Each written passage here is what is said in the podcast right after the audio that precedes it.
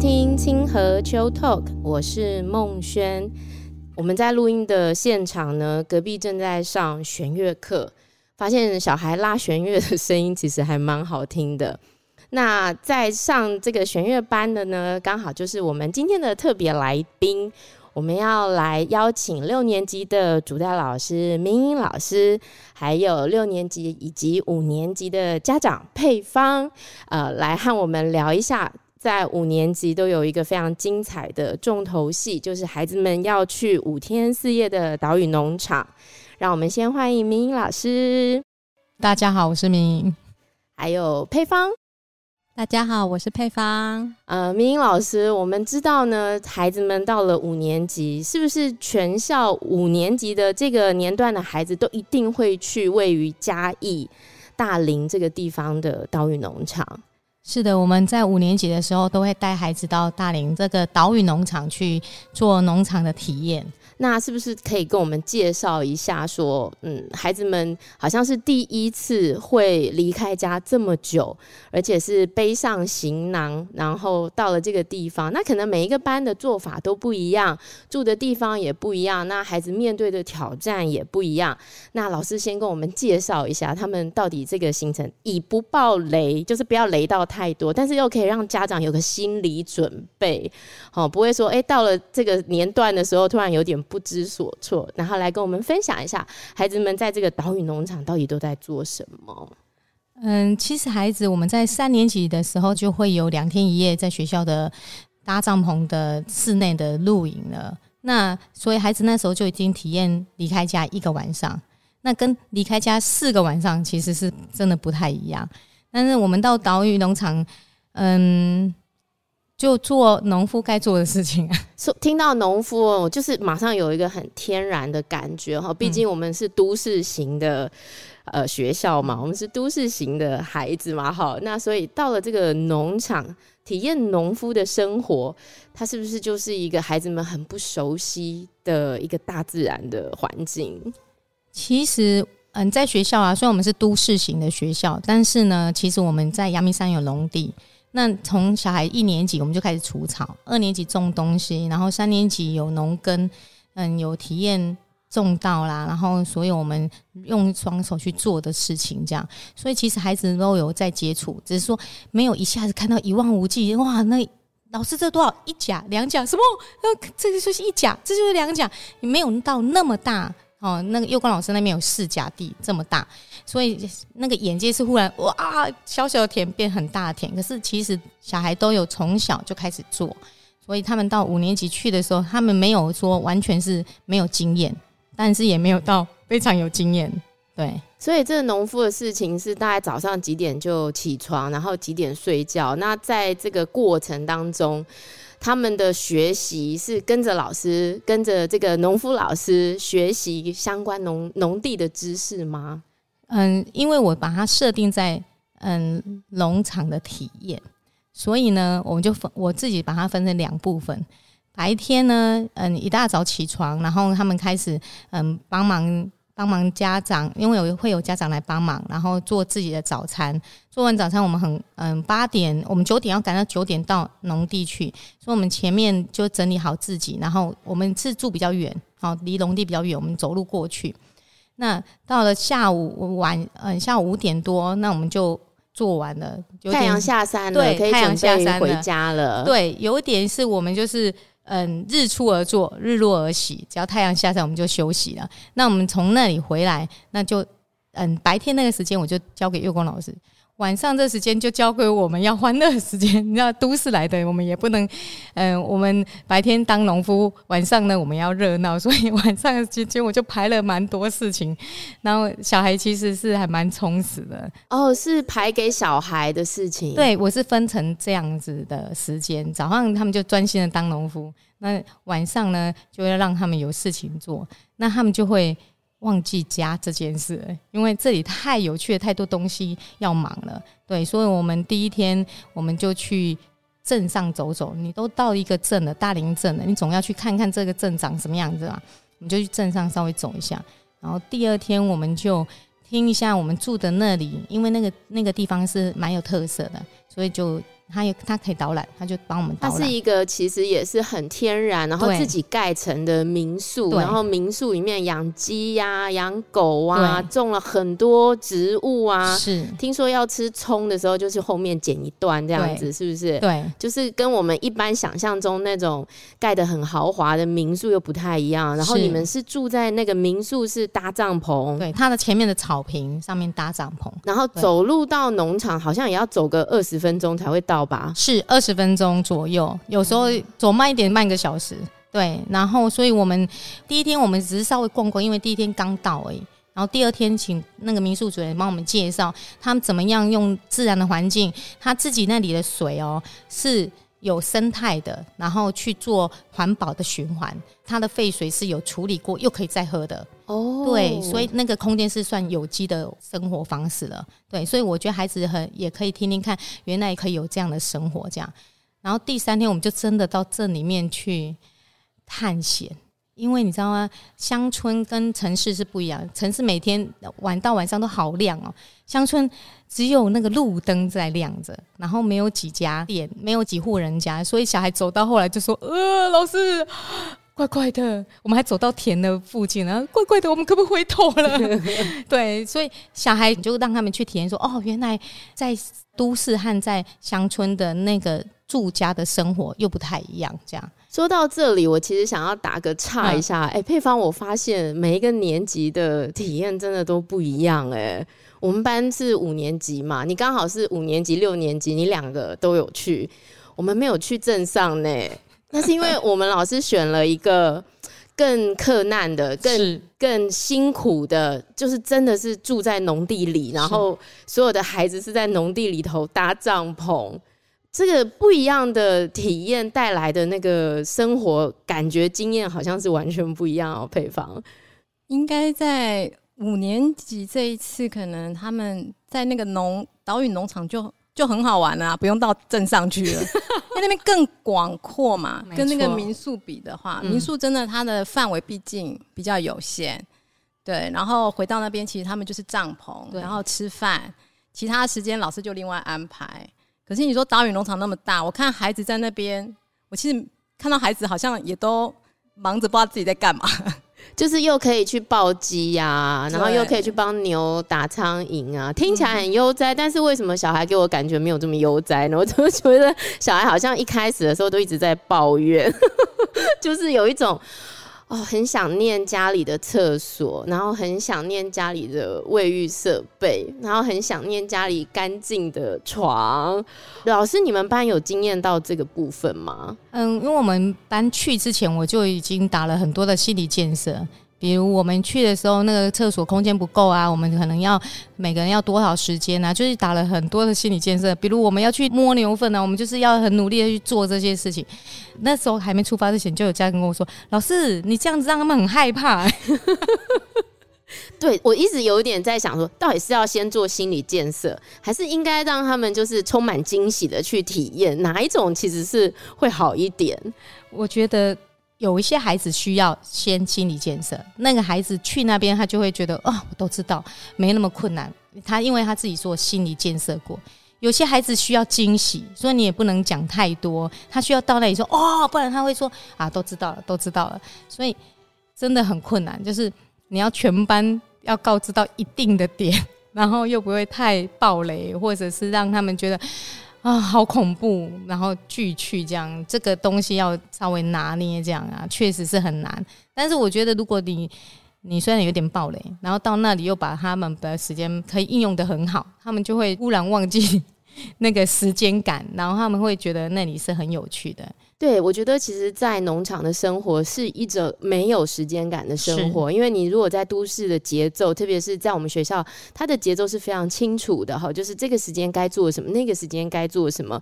但是我记得我们去岛屿的时候啊，常常就想说，嗯，已经午休过了好久了，老师怎么还没有来上课哈？老师不知道是不是困倒困姐再来哈？就是对孩子来说，其实他也是一个很放松的。我是不知道他们有没有放松了，我是还蛮放松的，就是有一种。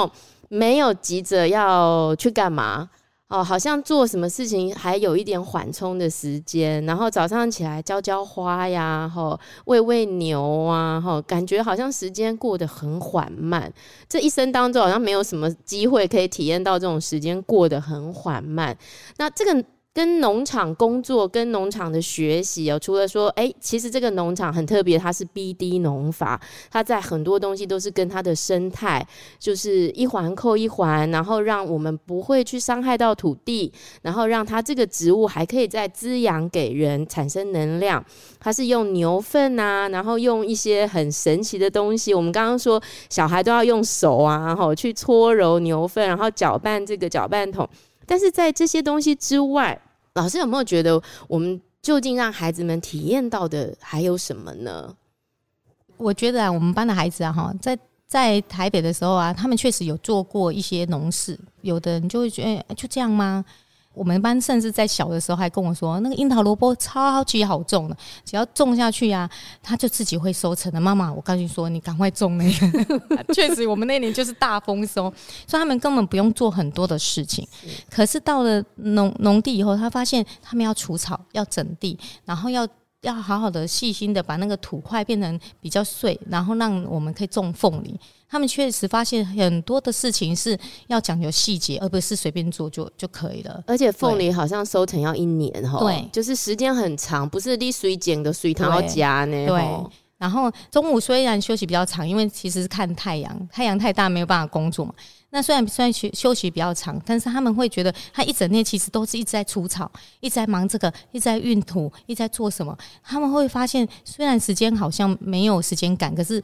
好像没有闲下来的时候，就一直在工作。对，其实农夫也很少，就是他出去了，他做就是做一整天嘛，哈，做到休息才有休息的时间哈，不然其实真的就是有很多杂事，很需要双手去工作的事情，所以让孩子也可以体验到说，很多东西其实没有这么理所当然，哈，他是要付出一定的努力。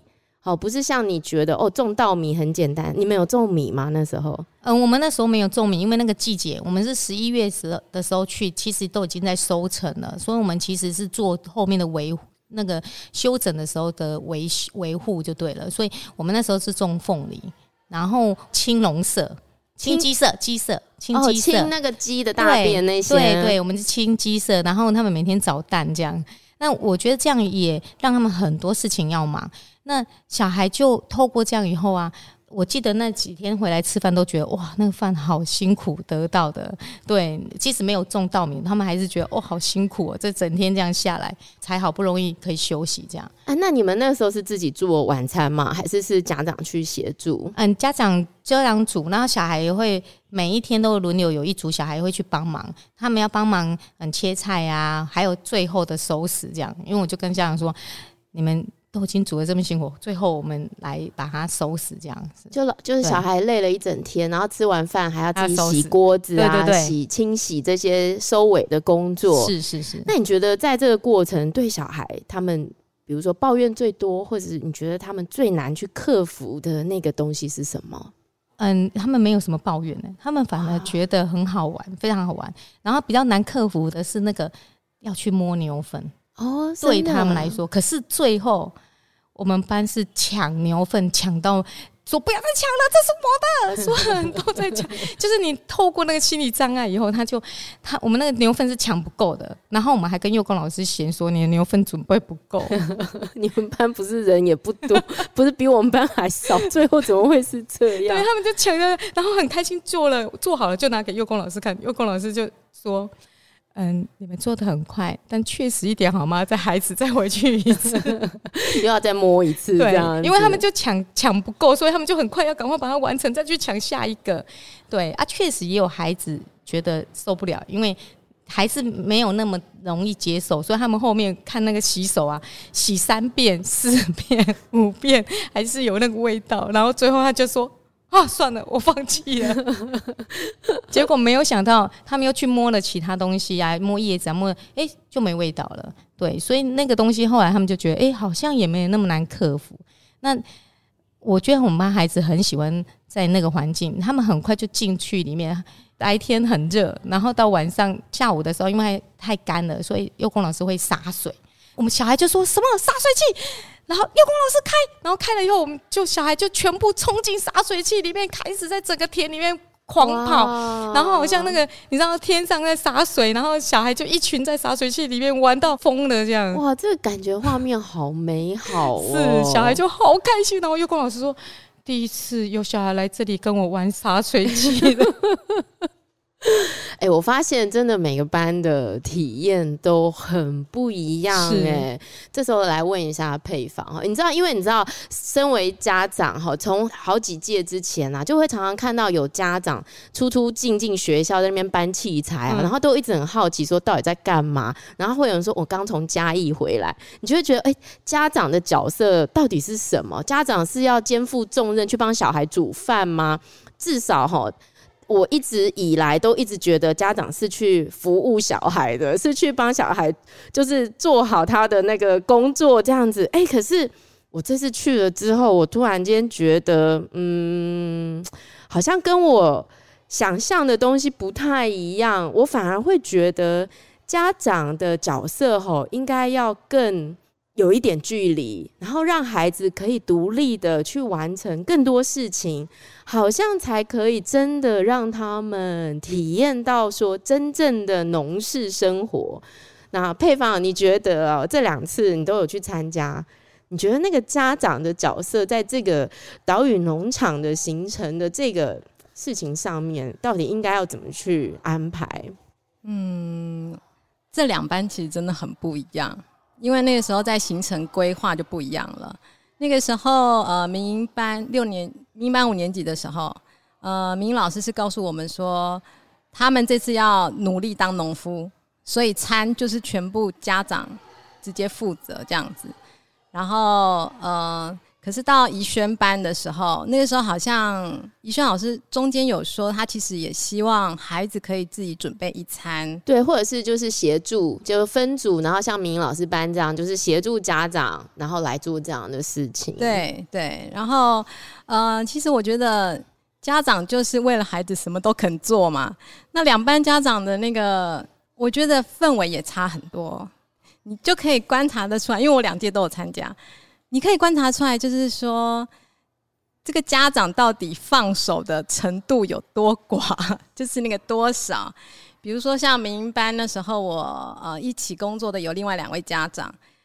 我呢是里面最焦虑的那一个，我的妈呀！我跟你一起工作，我觉得你超松、超不焦虑、超没有时间感的。对，可是你知道吗？在民营班的时候，另外那两位家长比我更没有时间感，很棒呢，真的，他们好适合在那里。嗯，然后他们真的就是觉得，反正时间到了再来煮，呃，让他们等一下也没关系嘛，他们回来也没有马上一定就要吃饭，对不对？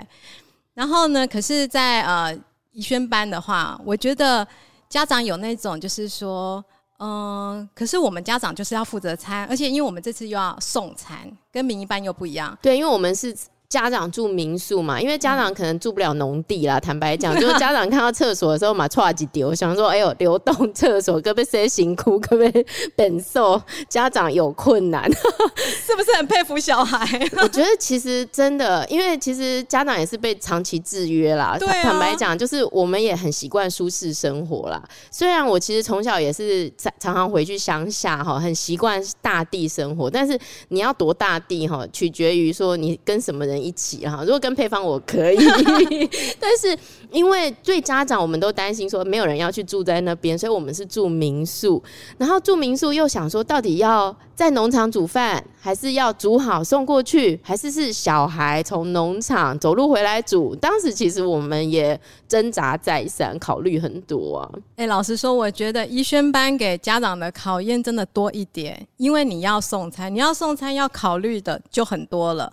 民营班的时候，我们有送了一次的餐，中午的时候，那那个时候你就要考虑那个车子颠簸啊，然后我们那时候还送咖喱，酱汁会洒出来，这些问题都要被考虑在里面。而且开去的那条路啊，不好开，看似 不看似不长，但是开起来小心翼翼，就是原本大概十分钟路程，你会开到十五分钟以上，就像在坐那个什么摇摇摇船还是什么之类的啊，就是。满不离就是整车打翻，洒的到处都是。对对，所以我觉得宜萱班的是对家长的挑战其实比较多一点，所以我觉得家长在准备餐上面是压力真的会比较大。是，所以我觉得宜轩班的家长可能。比较没有办法像明白家长那样有真的有去享受到在岛屿农场那样子大自然的氛围，对，然后被大自然环绕，然后真的没有时间感，没有我们时间一直滴滴答答滴滴答答不断的说时间到了，不来上传，哎哎，后来租本啊，哦后后没有那种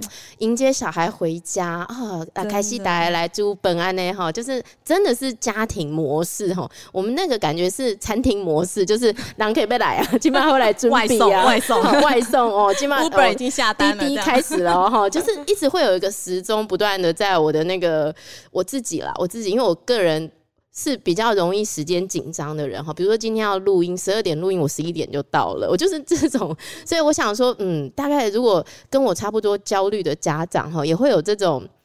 就是没有办法放松的感觉，因为你一直跟我说你那一届很放松，很放松。我就说我一杯咖啡都没有喝到，到底是哪里在放松？我们下午真的都会泡咖啡喝，然后呢还去看夕阳，还去看夕阳，四五点看夕阳都还没开始煮饭，怎么这么好？好浪漫。因为他们会回来吃饭，所以他们中间还有走路的时间，这都来得及。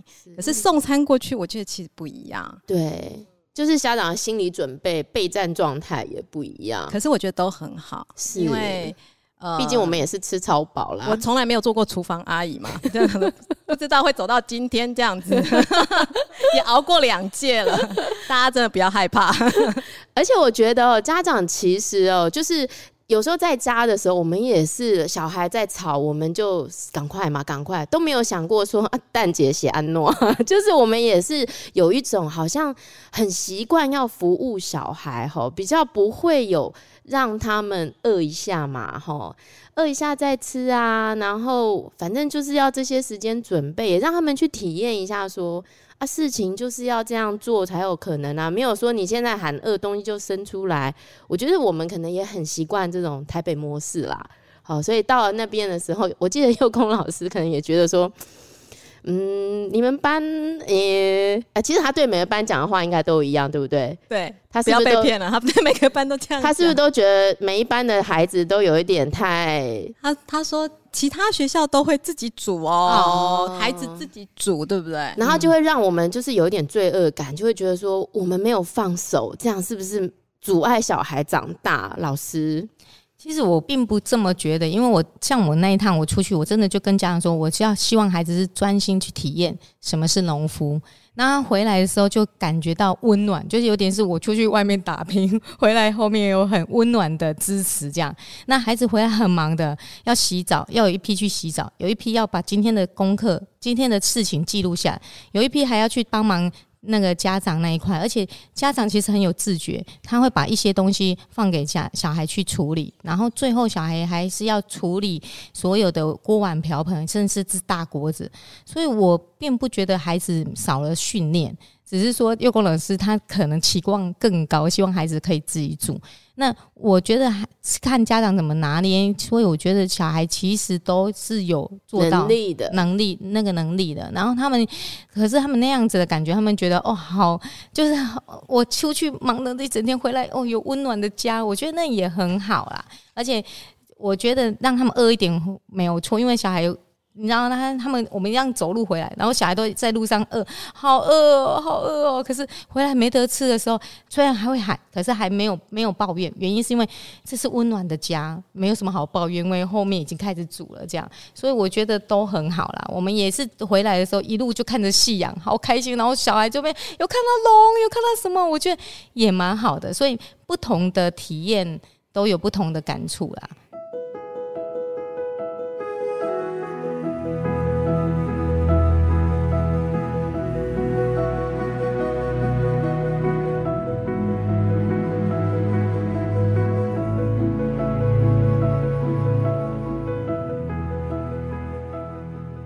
我们班呢、也很厉害哦，因为我们一直让他们有一个期待，说有一天会来民宿洗澡了。其实是没有发生的，因为其实那个路真的都是黑的，没有灯，我们连开车啊都不敢在农场停留太久，是因为跟配方呢，他都没有在怕的。我们都晚上好晚才走，七八点了，然后真的一点灯都没有，然后就要摸黑开出来，这样。就老师有一天就真的让小孩啊摸黑。然后从那个农场一路走回到民宿去突袭，说家长在干嘛？那一天我没有留下来，好可惜哦。可是我就觉得这些孩子从什么时候变得这么勇敢了？就是他们有些人真的很怕黑耶，就是上厕所都还要。谁陪他一下？怎么有办法这样子走这么难走的路，然后去突袭家长？我觉得那个探险对他们来说也是一个好棒的体验。所以我觉得，其实真的不要去遗憾说是不是有什么没有为孩子做到的哈，因为他们在不同的生活经验当中都会去累积，得到他们的养分。呃，就像他们一直都在农场生活，那他们也。长出了一个力量，怎么去克服？因为第一天没有人洗澡啦，一方面也是很冷啊，非常冷，然后又是流动厕所嘛。我记得那一天好像只有一个孩子去洗澡，欸，诶，还是还是完全没有。然后可能是到了第二三天，不知道是不是有摸了牛粪，才陆陆续续有人去洗澡，而且老师还要求他们说要自己洗衣服，用手洗。哦，有些孩子也是抱怨连连呢，就是在家都是丢洗衣机的，现在竟然要手洗，而且我想他们其实到晚上八点多哈，也相对也是蛮累了，然后还要去洗那个吃完饭的锅子，然后还要去处理这些事，我觉得对他们其实也是一个挑战哦，就是在我很不舒服的状态下，我还是要去做一些我其实没有那么想要做的事情，那。嗯，配方，你觉得在这种岛屿农场啊，我们家长得到最多的是什么？通常要征求家长去，通常都不知道家长 有没有真的很愿意、很享受的哦。得到最多，我两次都不想走，欸，哎，真的，欸，那个地方真的好舒服，是那个地方很宽阔嘛，农田，然后又很漂亮，然后那个真的没有时间感，那种真的超舒服。我不知道孩子得到什么，可是我很佩服他们，是真的。呃，民营班那个时候，他们是虽然是住民宿，可是孩子还是要独立完成大部分的事情。虽然说煮饭他们只是帮忙，可是基本上所有事情，连洗衣服，我们家也都是用洗衣机啊，他要自己洗衣服。还要考虑到内裤不能让人家看到怎么晒哦，对，要遮在外裤里面吗？就是晒外裤，然后里面晒内裤，啊，不会干哦，没搭。他说你，他说宁可这样穿，与其被人家看到。哦，五年级开始会在意这些事情了。对，然后呢，我看他们抱鸡抱得很开心，我连鸡都不太敢碰，我很佩服哎、欸。然后到宜萱班，直接住在农地。我这个真的挑战非常非常大，而且我看很多小孩每天都摸肚子，哦，巴肚疼，是因为无棒赛，所以巴豆疼，还是因为脚背哈巴豆疼？应该不是脚背哈，应该是唔敢棒赛，因为它真的是一个很天然的地方。真的，看到那个地方，我其实上厕所我都还深吸了一口气才去。有听到宜萱老师说厕所有清干净了，对不对？我的舒适圈 我超超窄的，对，特别是小孩，其实有些小孩也很在意，说打开之后那个里面有没有不干净的东西在里头，是不是？对，所以你看他们可以这样子，然后一直住到第五天离开。很了不起，他们一定挑战挑战自己，挑战了很多了啦，跨过很多的东西。而且我们自己童年好像也没有这样的经验吧？我们自己童年有在五年级，然后离开家去到一个陌生的地方，然后跟一群朋友这样五天四夜吗？好像也没有吧？对，其实我觉得幼工老师的期许，我们就把它放在那里，然后朝向那个目标，就这样而已，就没有关系。因为我们我们班到六年级，你回头看这一个时候，你就觉得。还好有当初的幸福，有当初的家长帮忙煮这一块，因为你到后面的山行啊，你出去外面啊，越来越多是大锅饭而已，然后自己煮，或者是睡在那个露天的地方，所以他回头过来有有曾经有那么温暖的那样的情况啊，我觉得是蛮好的。对，小孩子会有说哦，我在岛屿农场吃得好饱，我那时候跟家长说。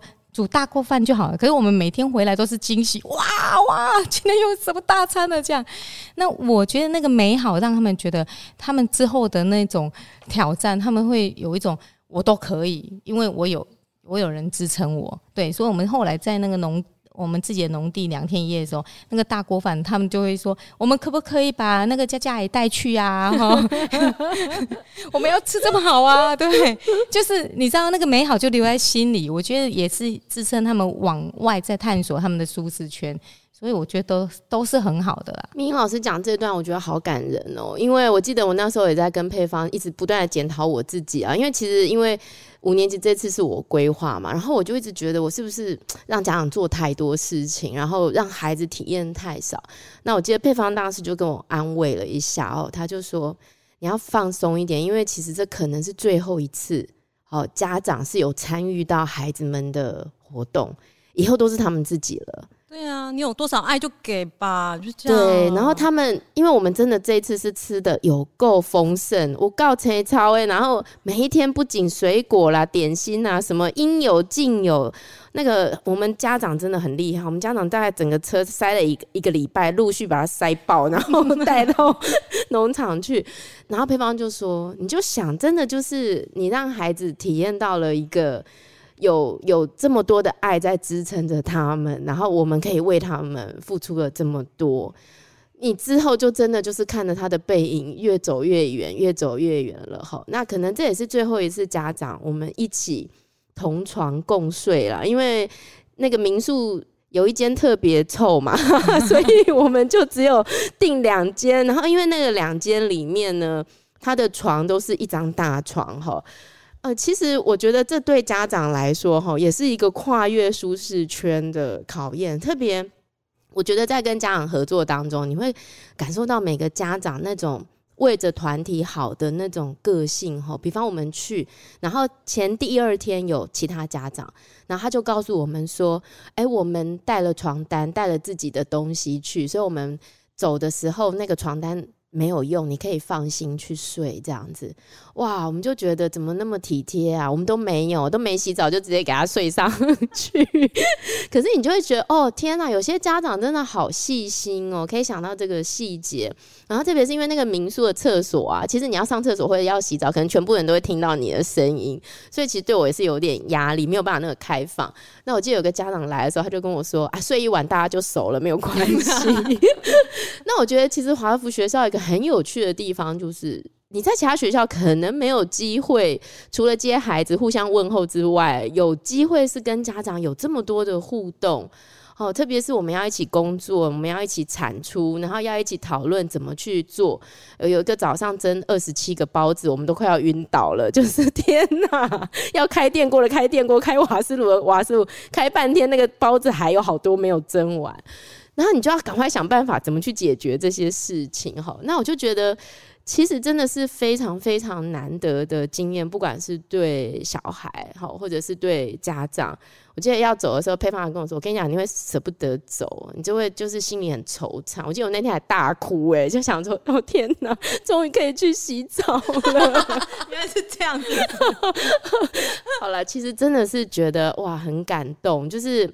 很舍不得，就是一群一起工作的朋友，然后哎，我要先离开了，哈，内心充满不舍。现在讲这些，其实希望未来的家长努力的参加啦，哈，努力争取，真的就最后一次了。对，名额有限，真的，哦，大家也不要去太多，因为这样子小孩一直被我们打扰啊，骚扰。但是我很想问明颖老师，哈，就是如果再重新让你带一个年级，哈，去到这个岛屿农场。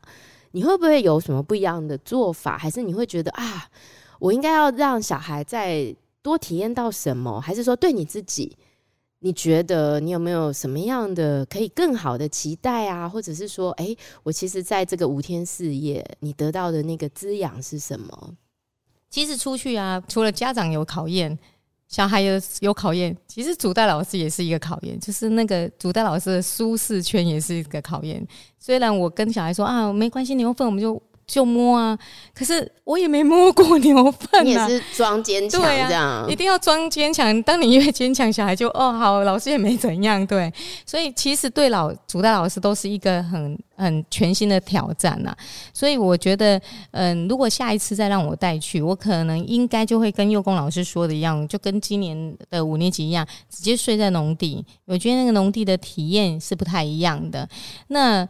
嗯，会不会让他们自己煮呢？这件事我也会考虑，因为我们这样子一路上往现在到六年级，我觉得其实我们班的小孩小时候还蛮优渥的生活。其实好像以前觉得好辛苦，好像很艰难的那个哦，要去住农场，然后要去住农地，哦，那个东西就有有时候都会自己先煎熬一下，然后现在再回头看。嗯，根本不算什么，可以可以，因为还有更难的在未来。因为这次五年级都可以啦。对啊，他们也自己煮了一餐。对，所以那个东西好像觉得，其实小孩也可以来挑战看看。对，那现在幼工老师那边有更多的动物，我觉得晚上去看一下动物晚上怎么睡觉啊，哦、叫什么声音啊？对，因为我们白天都他们跟鸡玩的好开心啊，然后到处找找鸡蛋。那现在有这么多的时候啊，就可以去。夜访这些动物，夜扰吧。哎、欸，我们班算是很活泼的，所以我们还在办农农地第一次的比比赛，这样，所以一大早就在农地这样子，从农地的头啊，然后用跑跑到农地尾，然后感受在农地上跑步的感觉，这样啊，那种凹凸不平。所以我想，我可能会还是会以那种，哎、欸，我们能在农地除了白天在那工作，哎、欸，晚上能在那玩什么？对。那个体验应该会更特别哦，嗯、更有趣一点哦。那你会给下一届即将要去岛屿农场的班级，你会给他们怎么样的建议吗？让小孩饿一点，没有啦。我真的觉得小孩哈，他们饿一点再去吃，家长不用那么紧张。但是家长一定不会让小孩饿到，但是时间可以不用那么紧，急着说一定要。时间到，就是在都市，但是时间到一定要怎样？其实你只要看拳头，哦哦，太阳还在那里，你就不用紧张。然后其实小孩晚一点，他也是跟着那个作息，所以有时候我们可能在都市五五六点就饿了，可是他们可能到七点才真的觉得饿了。那小孩饿一点的时候，他就每一餐煮什么，他都觉得哇，世界上最美味的。甚至我们回到台北，还有小孩说啊。哦那里的餐最好吃了，真。对，所以让他有一种哦，我我顺应着那个时间流，所以我觉得家长可以踊跃报名，然后放轻松，因为家长是去度假的。我觉得你不要心态一直觉得我要去服务这些小孩，因为你不用记得这件事，你都做了这件事。对，所以你你要记得是我要去那边放松自己的。当你放松了，你那个整个流就会非常好，然后小孩也会。觉得那些家长真是天使啊！哦，是来帮助我们啊，很感恩的。我觉得我们班孩子回来真的有那种，我好感谢这些跟我们去的家长。对，那。不用跟他说你要感谢或什么的，他从中就已经自己产生了。那家长也会有一种哦，这些孩子都是天使的，我吃煮的饭都吃光光。对，就平常在家博朗被旁顶围，就哦，现在端出来都马上扫光这样。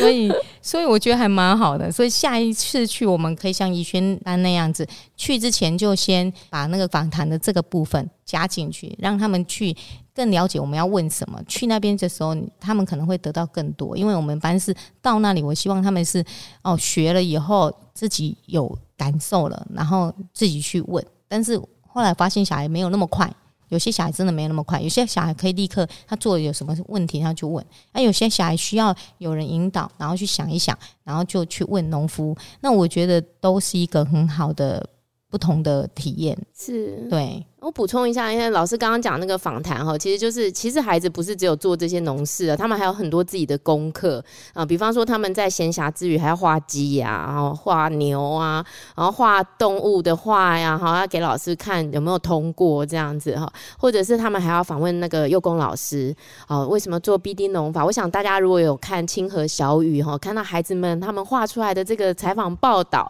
哇，就可以知道其实他们真的花了很多心思在这个事情上。好，那姵芳怎么样？你作为家长，觉得这两次的经验，然后你会给下一届什么样的建议吗？还是你自己有没有觉得说，嗯，孩子回来其实有很不一样的转变啊？或者是说你自己会不会有怎么样的心情？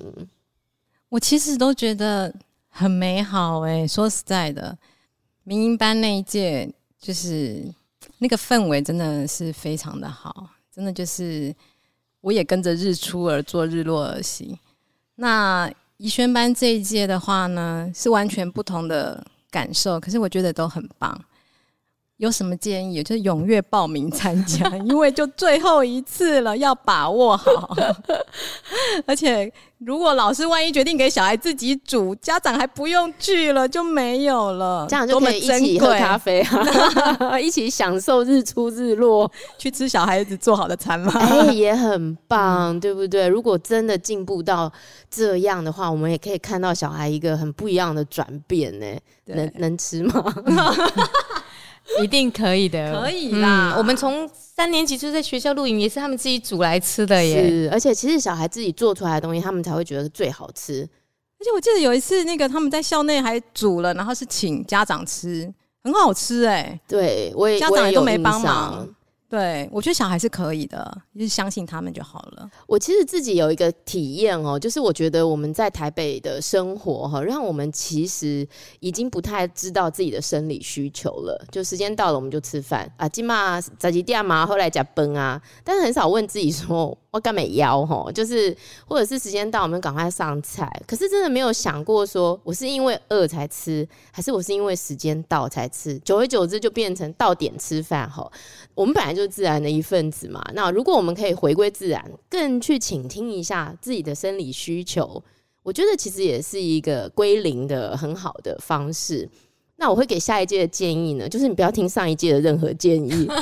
因为真的每个班的状况都不一样，像明英老师班就一直让我们知道说，哎、吃不够，吃吃吃，一直来不及煮，然后小孩饿毙了。可是等到我们自己在准备的时候，就是因为前车之鉴嘛，哈，就会觉得说，我们赶快准备很多，很多很多很多。就小孩都不饿，你知道吗？就是一直处在很饱、太饱，然后老师就说：“好，这个取消，那个取消，不要再送来了，太多。”所以我会给每个班的建议就是：你们真的要倾听，就是孩子们他们真正的需求，按照他们的需求来做。然后前面的建议都听听就好了。但是真的很鼓励大家，就是去参与这个活动，唯有参与收获那些体验，才是你自己得到的。真的。今天非常谢谢明英老师，非常谢谢配方。我们很少录音啊，是录的这么轻松的。可是，在这个轻松当中呢，我们又觉得好像更了解了一些孩子们在学校的生活，然后也分享了一些彼此很珍贵的心情。今天非常谢谢明英，谢谢配方，谢谢孟轩，谢谢孟轩，谢谢你们的收听，我们下次再见，拜拜。